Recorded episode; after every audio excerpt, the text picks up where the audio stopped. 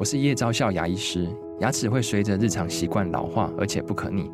当珐琅质受损，牙齿结构会出现破裂，还有细微的小孔，导致我们牙齿变得又脆弱又敏感。这边我真心推荐贝欧尼修复牙膏，内含 BioHAP 成分，搭配正确的刷牙习惯，经科学实证，可在两周有效让牙齿再矿化，修复受损珐琅质的细微小孔。相关资讯及购买通路，请参考资讯栏连结。热门财经议题、即时投资快讯、焦点新闻话题，陈凤欣与您同步掌握。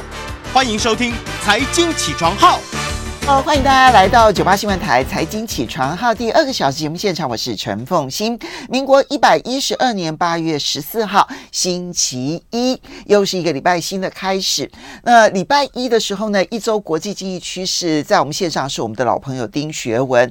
今天我们这一段呢，也是利用周末的时候呢，先录音。录影，所以呢，在呃这个呃 YouTube 上面呢，也可以看得到我们直播首度的这个直播播的呃首度的这个录播的这个画面啊。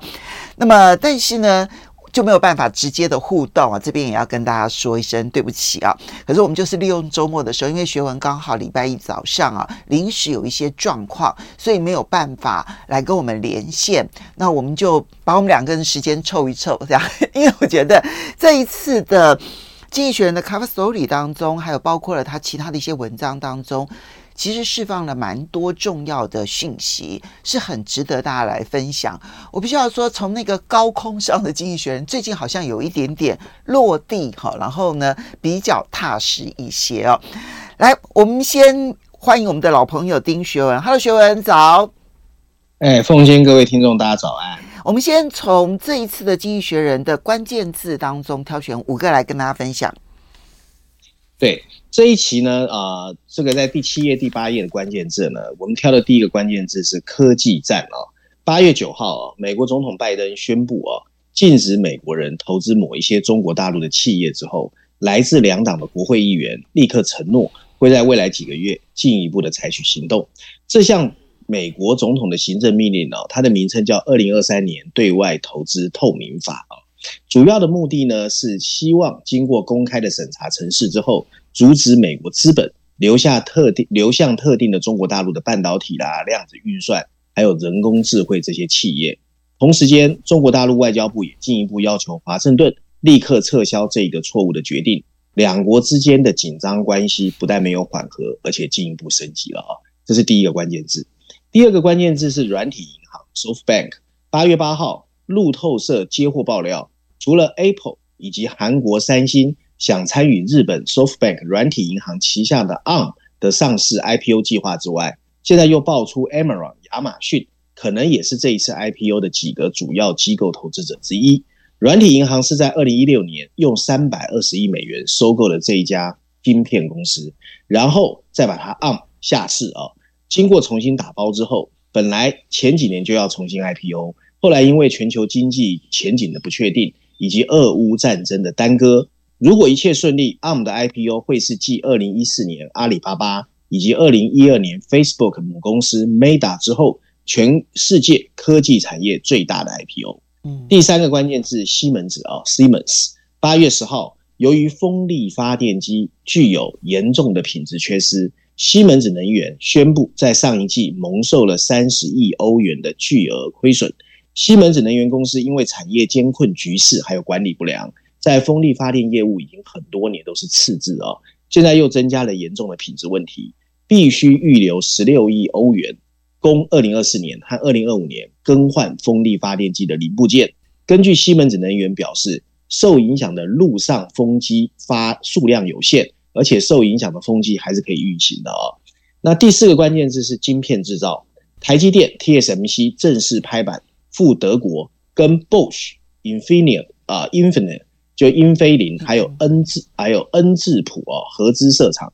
产业专家认为，成本跟工会会是台积电德国设厂面临的最大两个挑战。不过，有助于 TSMC 深化跟客户的关系，扩展车用电子。台积电在这个项目花费三十五亿欧元啊，德国政府投入五十亿欧元，欧盟批准的晶片法案会有一篮子补贴计划，旨在到二零三零年，将欧盟在晶片制造领域的全球份额从现在的一成增加到两成。今天最后一个关键字，国泰航空，八月九号，历经歧视的风暴，国泰航空在港交所公告中期业绩，显示国泰集团上半年扭亏为盈，净赚四十二点六八亿港元。这个集团的收益达到了四百三十五点九三亿元，按年大增百分之一百三十五。其中上半年总共运载的乘客七百八十万人次，年比增加两千两百三十三 percent 啊。国泰航空集团今年的载客量啊，已经啊在三月的时候达到疫情前的大概一半哦。服务航点七十个，预期在今年年底载客量可以达到疫情前的百分之七十，服务的航点增到八十个，有信心明年年底前恢复到疫情前的百分之百的水准。嗯，诶，他提醒了我，就其实最近这一段期间都是大家公布上半年财报的时候，从上半年的财报，一些重量级的公司其实可以看到产业的趋势变化，还蛮重要的。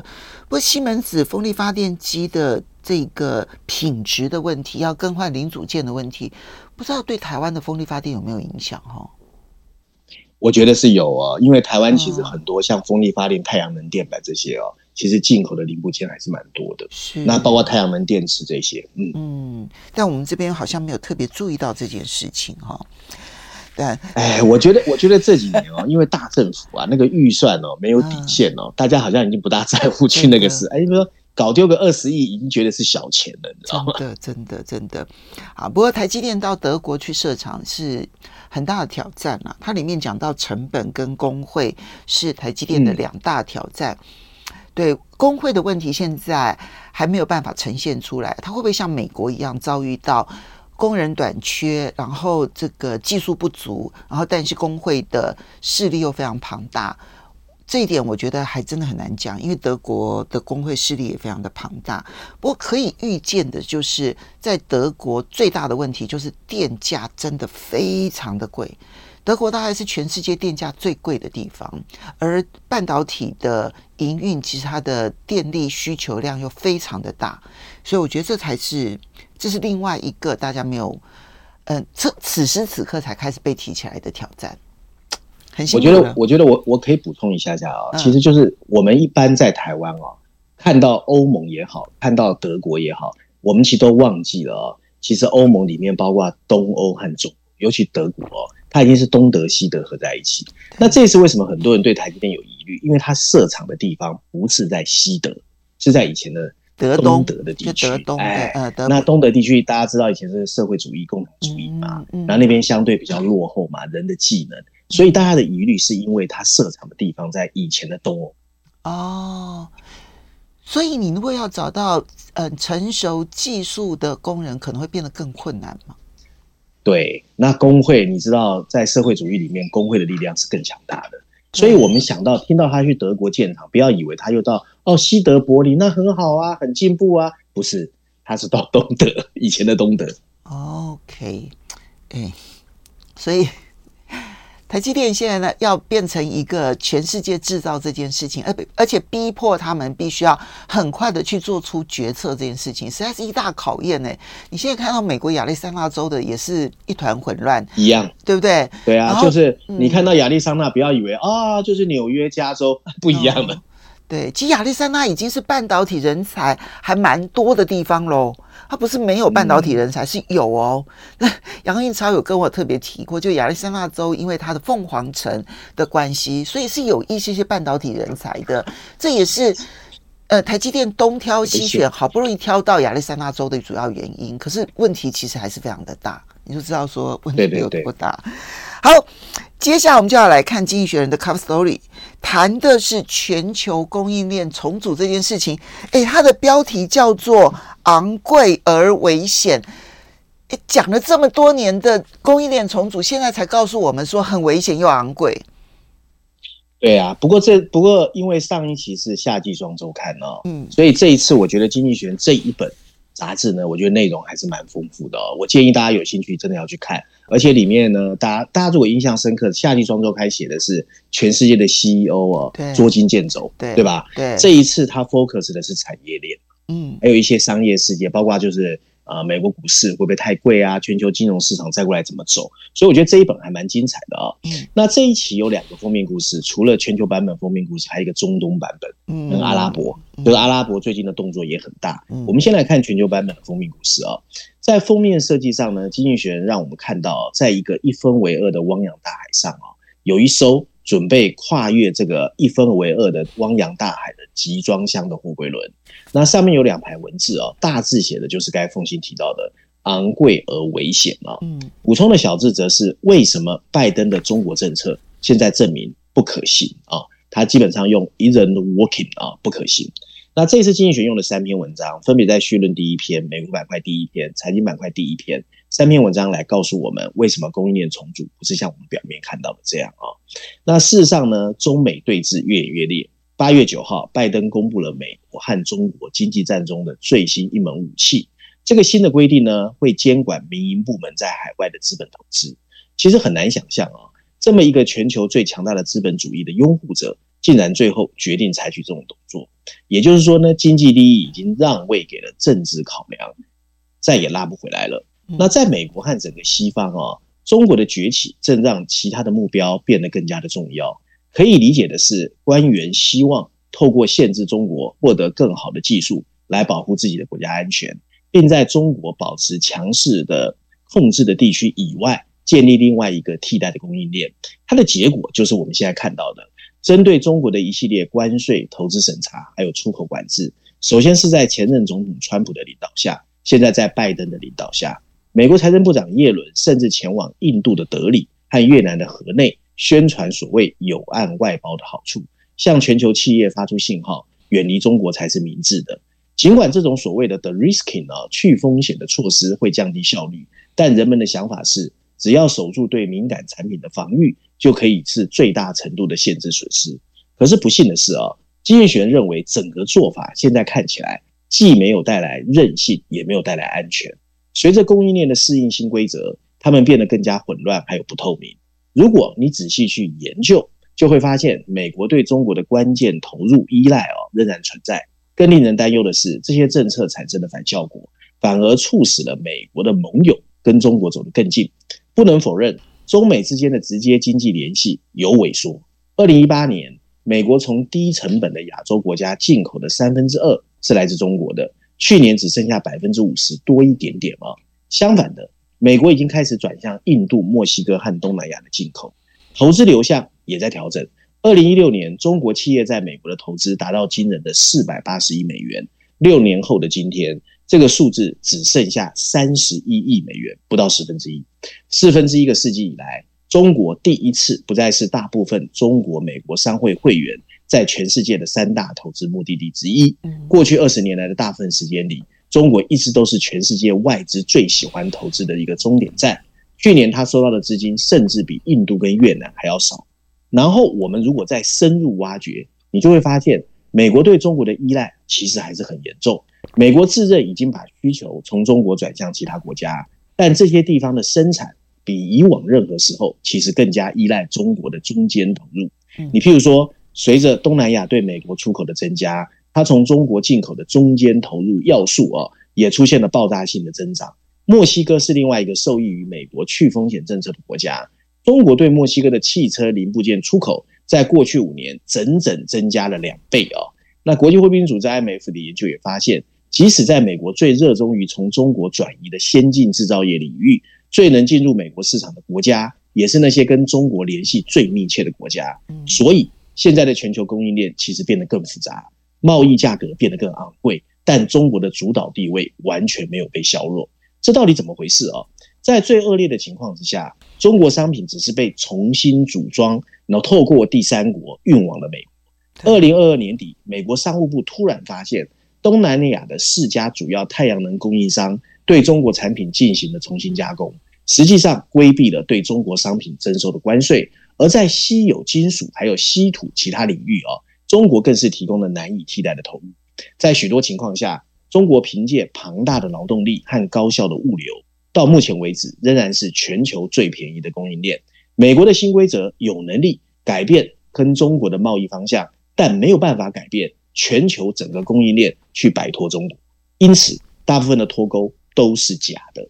更糟糕的是，从拜登的角度来看，他的做法还加深了中国跟其他出口国之间的贸易关系。这样做反而使他们的利益跟美国的利益变得互相对立。即使各国政府担心中国的日益自信，他们跟亚洲这一个最大经济体的商业关系还是在加深。刚刚生效的东南亚 RCEP 更让东南亚国家跟中国成为了近来蓬勃发展的中间产品最新最大的单一市场。嗯，对于许多较贫穷的国家来说，接受中国的投资和中间产品，并向美国出口制造，本来就是他们国家就业跟繁荣的泉源。美国不愿意支持新的贸易协定，是他们有的时候把它视为不可靠合作伙伴的原因之一。如果让他们在中国和美国之间做选择，他们当然会选择中国。文章最后提到啊，所有上面提到的的，都为美国官员提供了重要教训。他们说，他们想精确地利用小院高墙来防范中国，没有想到现在院子变得更大，墙变得更高。迄今为止，整个作为非常不切实际，而且成本高于预期。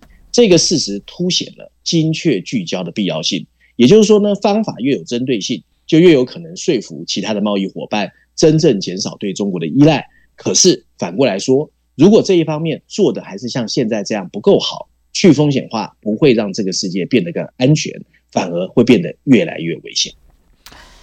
嗯，我们先说一下，对对对对对，这这么直白是很罕见的。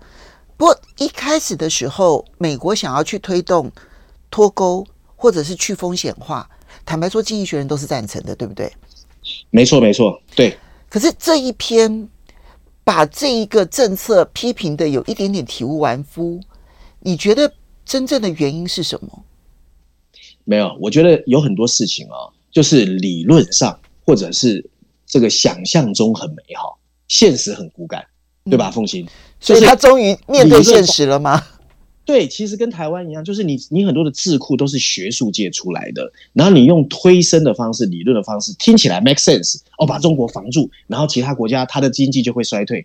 可是上有政策，下有对策，而且企业是全世界，我不要说狡猾，是最 smart 的。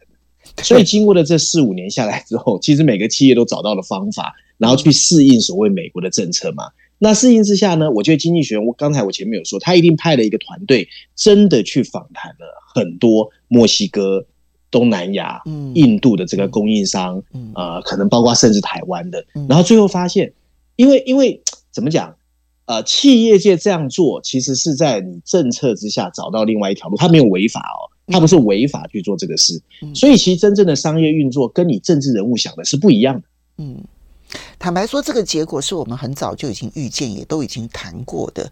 只是说，他们从高高的那个理论象牙塔当中，然后去接触到现实的企业的选择，我觉得此时此刻才刚刚开始。而经济学人的这个转向其实是重要的，因为我们一再提醒，就是说，经济学人的这一批自由主义的这些、这些、呃、这些执行者，他们其实对于欧美的精英阶层影响是大的。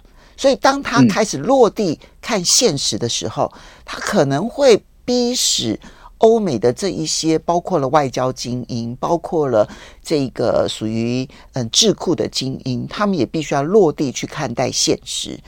他那句话讲的好重哦，他说：“现在拜登的这一个中国政策，既没有达成韧性，也没有带来安全，反而让美国的盟友更依赖中国。”这个话说的很重诶。对呀，不过没有，不过里面还里面有一段哦，我觉得我要稍微补充一下。其实我们在节目中谈过，过去五年，当你用小院高墙在压制中国的时候，我就说中国看起来都没有反应，对不对？对。可它其实有另外的部署，这就是这里面说的，你电动车成为未来的显学，可是它砸的最多的钱的就在能源跟电池。那它本身又去掌握了，利用“一带一路”掌握全世界的稀有金属跟所谓的矿产，就把最上游全部掌控，自己又有准备，你更脱离不了它。对，半导体的部分，因为已经发展了几十年的时间，所以它后面要跟进，确实吃力的不得了。这样子，可是在电动车这个领域的部分，其实现在是全世界依赖它，而不是而不是它依赖其他国家。坦白说，那个供应链的完整性，大概全世界已经没有人能够卡住它脖子了。而他随时可以卡住别人脖子，嗯嗯，这是很不一样的。好，不过他这里面谈了几个方向啊，就是包括就是说，嗯，现在我们表面上看起来，美国的进口国中国大陆已经排名第三了，对不对？好，墨西哥、加拿大排第一，嗯、但事实上这里面所替代的进口来源，他们自己本身的更上游的进口国其实是中国大陆，所以这是产业供应链上面的重组之后呢，使得墨西哥啦、东南亚这些美国的。供应来源其实更依赖中国的供应，好，你就知道那个层层的变化。嗯、他也提到说，因为美国不肯签贸易协定这件事情，使得东南亚这些国家反而把美国视为不可靠的贸易伙伴。这件事情其实是到目前为止，我觉得美国的政界还有智库他们都没有去面对的一件事情。不过，其实我觉得不止美，我觉得不止美国啦。其实宋经理站在台湾的角度啊，台湾其实一股脑还是在等我们能不能进入 CPTPP。可是其实我在节目中谈过几次，RCEP 啊，看起来比较松散，跟过去的 FTA 也比较不一样。可是 RCEP 里面有几个特点，其实我跟我觉得跟台湾是有关系的。第一个，它是第一次包括了中日韩、纽西兰、澳大利亚都在里面，还有整个东协。对啊。第二个，它是一种反过来的做。我先把大家绑在一起。事实上，二零二二年的数据已经证明，这十几个国家彼此的贸易已经开始在增加了。对。第三个最重要的是，以前的单纯 FTA，就是你的以制造业的角度，你东西进来之后，关税能不能稍微便宜一点，那叫做 FTA 嘛。嗯。可是这一次的 RCEP 里面是包括金融跟服务业跟内需的哦。对。可是台湾其实都没有任何的动作去对 RCEP，甚至避而不谈。我觉得这个在将来是很严重的。我其实碰过，嗯，智库的一些，还有一些在学校教书的学者，他们说他们不能谈 RCEP，他们也不能去研究 RCEP，他们只要研究 RCEP 对台湾的冲击，他们就会被盯上，被检讨，然后拿补助就会变得很困难。这里面有真的，不是我是跟你讲真实的哦。台湾不就知道掩耳盗铃？我这我跟你讲的都是真实的哦，因为我碰到很真实的案例哦。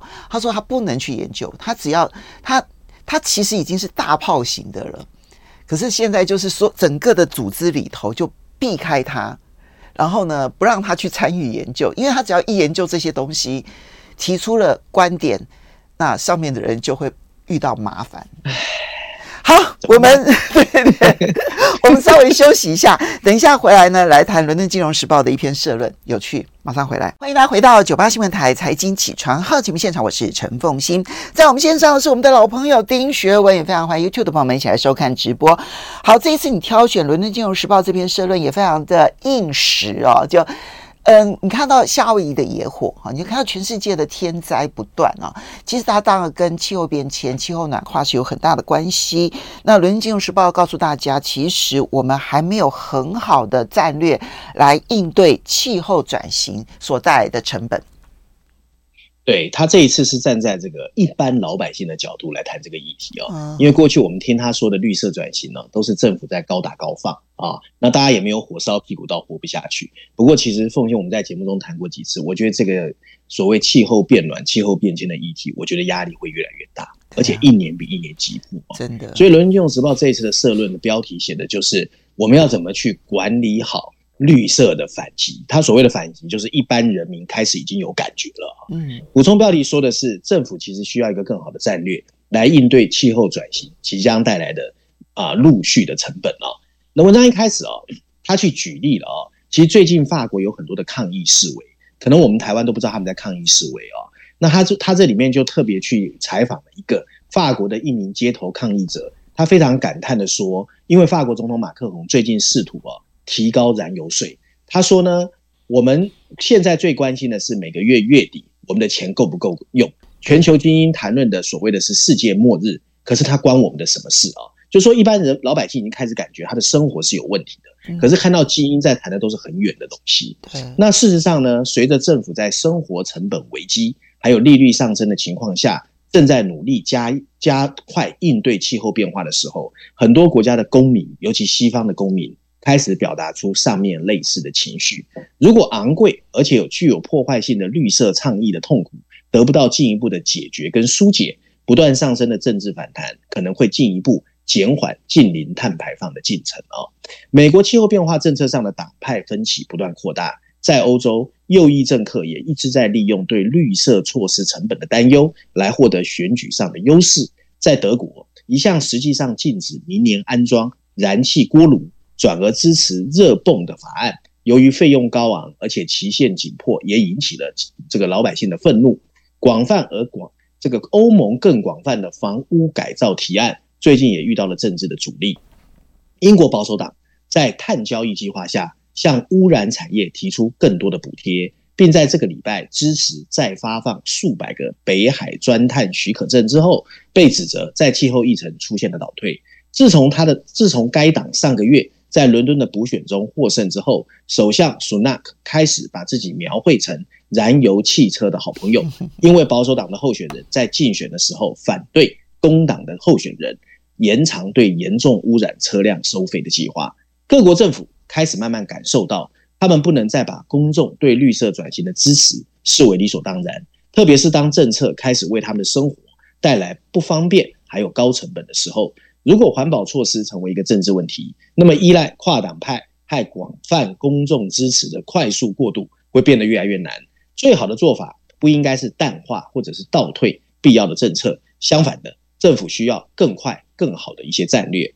对于刚刚开始了解脱碳的人来说，清晰的长期路线图非常重要。家庭和企业需要充分了解限制某些类型的车辆、供暖还有电源的措施，以便他们能够提前做好规划。这也会对政府有所帮助。你譬如说，在犹豫多年之后，许多国家的政治人物现在才开始考虑加速和破坏性的提高建筑物的能源效率。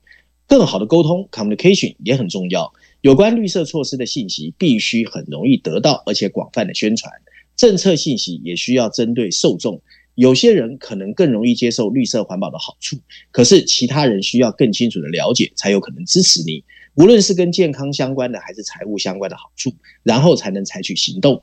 拜登政府的减少通货膨胀法案，很好的强调了对就业增长和国家安全的促进作用。绿色措施的成本也需要尽可能的按比例累进的征收。碳定价是一个有用的机制，因为它巩固了污染者受费的原则。但不太富裕的人可能仍会发现调整起来非常辛苦。绿色税收可用于通过减税。会有针对性的赠款来削减最弱势团体的部分负担。文章最后提到，但并非所有的成本都可以消除，因此激励措施也很重要。能源效率措施和绿色科技的税收抵免可能是有效的，必须创造合适的环境，包括广泛的电动汽车充电站和更好的公共交通。对于那些工作直接受到威胁的人来说，再培训计划非常重要。随着全世界。气温和海水温度的水平位达到惊人的记录，各国政府需要赶快采取行动。但是如果不好好管理国内面临的短期成本，长期的气候目标只会越来越偏离。对，就是他这里面呢、要科碳税、碳费这些事情都是对的，但是课了碳税、碳费之后，对于中低收入者，他们可能产生的成本上升这件事情。确实没有好好去面对。现在我觉得在欧洲这种情况特别的严重。刚刚提到的是法国的这个示威游行嘛，对不对？哈，其实德国的情况更严重。德国的那个嗯，就是中产阶级现在开始贫穷化，因为他们的电费真的太贵了。他们这些相关的这一些能源的成本，不只是为了要应应付这个绿色的时代，很重要的是还包括了这一次的这个俄乌战争，然后北溪的一号、二号全部被炸毁了之后呢，那现在他们的天然气的价格大幅度的飙升，我觉得这几件事情，德国政府似乎看起来，他们现在一年要花两千亿欧元去补贴天然气这个部分，但是能够补贴多少时间，好、多长？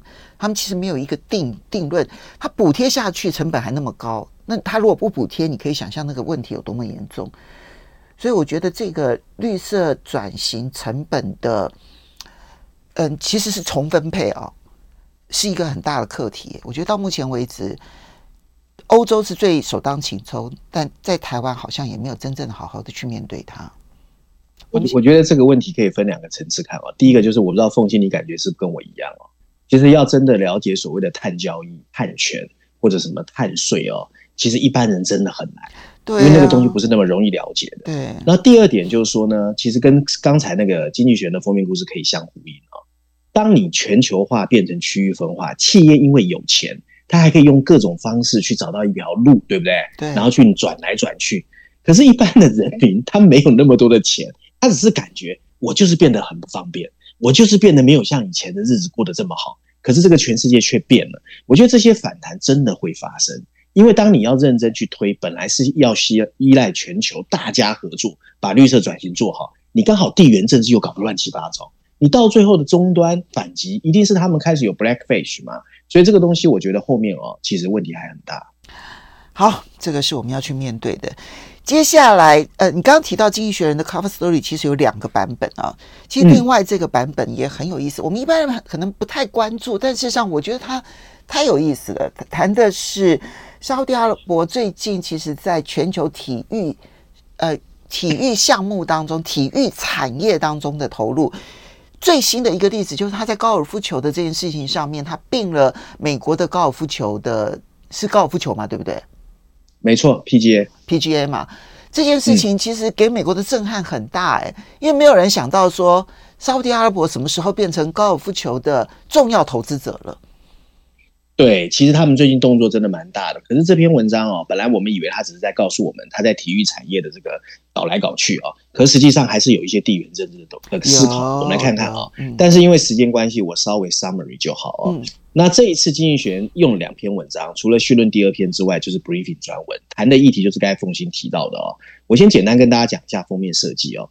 那在封面设计上呢，非常形象化哦。大家会看到，在一座沙漠上面的钻油井的平台的顶端，本来应该是冒出原油的哦，可是跟着原油喷出来的呢，是各种象征体育赛事的物品，包括什么拳击手套啦、篮球、足球，甚至有赛车的轮胎哦。你就知道它其实整个哦，钱砸的是所有的体育赛事。那上面有两排白色字体，大字写的是正在掀起风暴，补充小字写的是沙乌地阿拉伯准备颠覆全球的体育哦。那我把整个文章内容稍微 summary 简单跟大家说哦。这首先哦，那个经济学告诉我们，今年的夏天就非常精彩哦。其实很多的体育迷哦，已经看到了非常多的惊喜。你包括呢，新的这个温布顿网球赛的冠军出现了，结束了德约科维奇、费德勒和纳达尔多年来对网球赛事的统治。高尔夫运动也不遑多让，美国公开赛和英国公开赛的获胜者都是新人。可是。再大的冲击都比不过沙特阿拉伯的高调进军体育产业。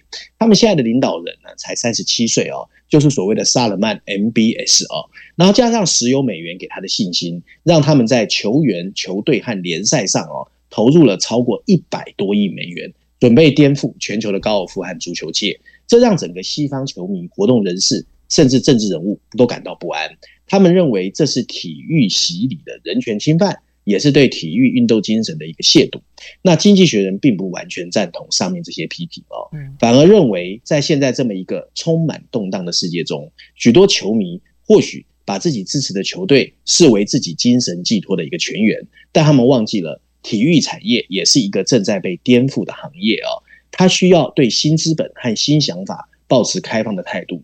过去数十年，西方很多商业大亨。早就借由巨额资本介入各种体育赛事或球队，沙乌地阿拉伯只不过更财大气粗。他在足球领域为一些顶尖球员加码再加码他们的薪资，他控制着英格兰俱乐部纽卡斯尔联队，并可能准备申办二零三零年的足球世界杯。在高尔夫领域，由沙乌地阿拉伯资助的一项锦标赛已经准备跟美国的 GPGA 巡回赛合并，还有所谓的一级方程式赛车、摔跤，还有拳击。你都会看到沙乌地阿拉伯的赞助，这个年轻的领导人加上石油美元的加持，更重要是借由体育运动的改变，沙乌地阿拉伯的形象，都是吸引沙乌地阿拉伯政府支持这个动作的背后原因。但经济学人认为，所谓的数位颠覆的未来机遇，才是最重要的一个真正原因。体育运动不仅仅是运动员之间的竞争，也是大家争取观众的一个机会，而竞争性的娱乐形式不会停滞不前。大家心知肚明，Apple 最近对美国足球联赛串流媒体投资了二十五亿美元，它的目的是什么？不过，沙特阿拉伯仍然面临两个挑战。好，我们稍微休息一下，我们稍微休息一下，我们来看一下沙特阿拉伯在这一些体育的企图性当中，它面临了哪一些挑战，以及他实际上面想要达成的是什么样的目的？我们休息一下，马上回来节目现场。欢迎大家回到九八新闻台财经起床号节目现场，我是陈凤馨，在我们线上是我们的老朋友丁学文，也非常欢迎 YouTube 的朋友们一起来收看直播。那么《经济学人》这一期另外一个中东版本的 Cover Story 啊，我之所以觉得特别有兴趣的原因，是因为现在的国际环境啊，虽然在地缘政治的竞争之下，那么全球化经贸上面的全球化阻碍重重。但是呢，各个国家的全球影响力的复杂化才刚刚开始。尤其像沙乌地阿拉伯这样的一个国家，它是属于中型的的大国。那他当他希望能够发挥全球影响力，而且又是他资本又非常的雄厚的情况之下，他所做的事情是会有全球影响力的。所以我们不能够只把它视为嗯中东问题或者中东的。国际局势，no，它其实就是国际问题、国际局势。那我们刚刚其实提到沙乌地阿拉伯在这个他的这个宾斯拉曼，就是他的王储呢，在体育赛事上面的雄心壮志，他当然可能还会面对一些困难，但他希望真正达成的目的，学文，对他其实还是有两个挑战哦。首先啊，体育运动需要竞争的平衡。如果沙特阿拉伯买下了全世界所有最好的球员，这种靠钱堆积出来的胜利，其实会毁掉了体育赛事的精彩哦。嗯、那第二个挑战就是呢，沙特阿拉伯在人权方面的恶劣记录，控制体育资产，不见得能够整个蒙蔽西方的公众或政府啊。但文章的结尾最有意思啊，文章结尾经济学人强调，全球各地因为地缘政治而互相推挤的对象哦，也越来越多。你譬如说，我们已经看到的半导体啊、社交媒体、数据、能源和武器。不过，体育赛事可能很快也会进入名单之中。好，这个是他所面临的一个挑战。但我觉得他其实想要做的事情其实更大，因为他看清楚了石油哦，已经不再可能长长久久成为沙乌地阿拉伯的生存命脉，所以他必须要为沙乌地阿拉伯的转型这件事情。用各式各样的方式去尝试，他的尝试绝对不止在体育的部分。我觉得产业转型的部分，他花的力气也非常的大。嗯，好，接下来最后我们要来谈的，这也是全世界现在最关注的一个话题：中国大陆的经济怎么了？它会不会通货紧缩？对，这一次经济学呢也把它放一个重要议题，用了两篇文章啊，分别在绪论第三篇跟财经板块第二篇。不过哈、啊，这一次我觉得比较中肯，不是只是为了骂骂。它里面有真的看到一些，即使我们在台湾都没有看到，中国现在经济为什么有点左右之走的原因啊、哦？嗯、那我们把文章稍微两篇文章 summary 跟大家分享一下啊、哦。然后呃，经济学人认为啊、哦，这一次我们看到中国的这个非常奇怪的一个经济的一个应变，主要是因为中国自己被三个错误的教条主义阻碍啊、哦。那经济学人呢，呃，他强调过去两年。全球大多数的经济体的政策制定者都面临着令人难受的停滞性通货膨胀的困境，也就是说，他们必须同时应对着通货膨胀还有经济衰退的双重担忧。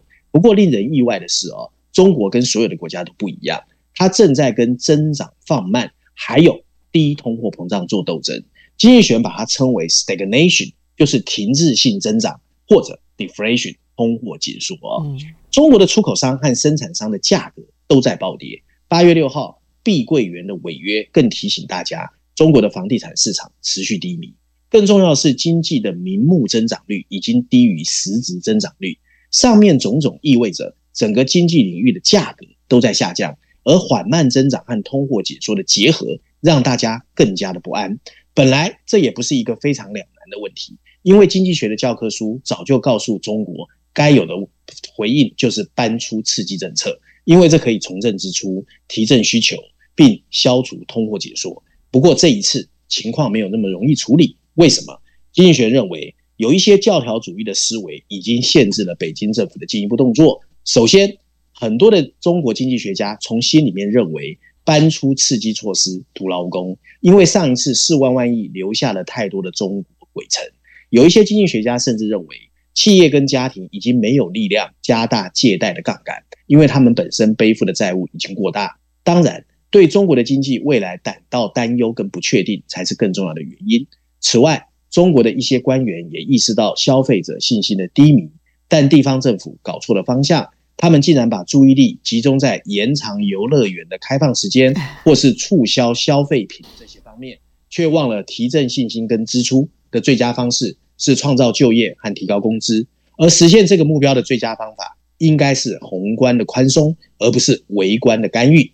最后一点，中国政府可能还是认为哦，经济刺激跟长期的经济改革是互相矛盾的，他们畏惧搬出刺激会和习近平的想法相违背。因为习近平希望的是一个高质量的经济增长，而不是过往这种低质量的经济增长。丁义璇在文章最后提醒中国，改革和刺激其实不见得会互相冲突。对绿色基础设施或者最近发生的水灾防洪的进一步加大投资，既能刺激需求，又能帮助中国适应不断变化的环境。如果政策制定者不赶快采取更多措施，消除现在有可能的通货紧缩，中国的增长。不管你是质量高跟低，都将出现挡不住的放慢。我完全赞成诶，我第一次对他 讨论中国大陆的经济如此高度的赞成，就是他并不是像现在我们所看到的很多的文章，就说哎呀，中国就要走向日本的三十年的衰退啦等等的。其实他跟日本的状况非常的不一样。那他也不是就是一昧的去嗯唱衰说中国他的这个目前呢，其实已经不再有机会啦。我觉得他真正的问题是出在他过度的强调高质量的经济改革转型，以至于他对于一些可以创造更多就业机会，然后呢，他可能对于一般的。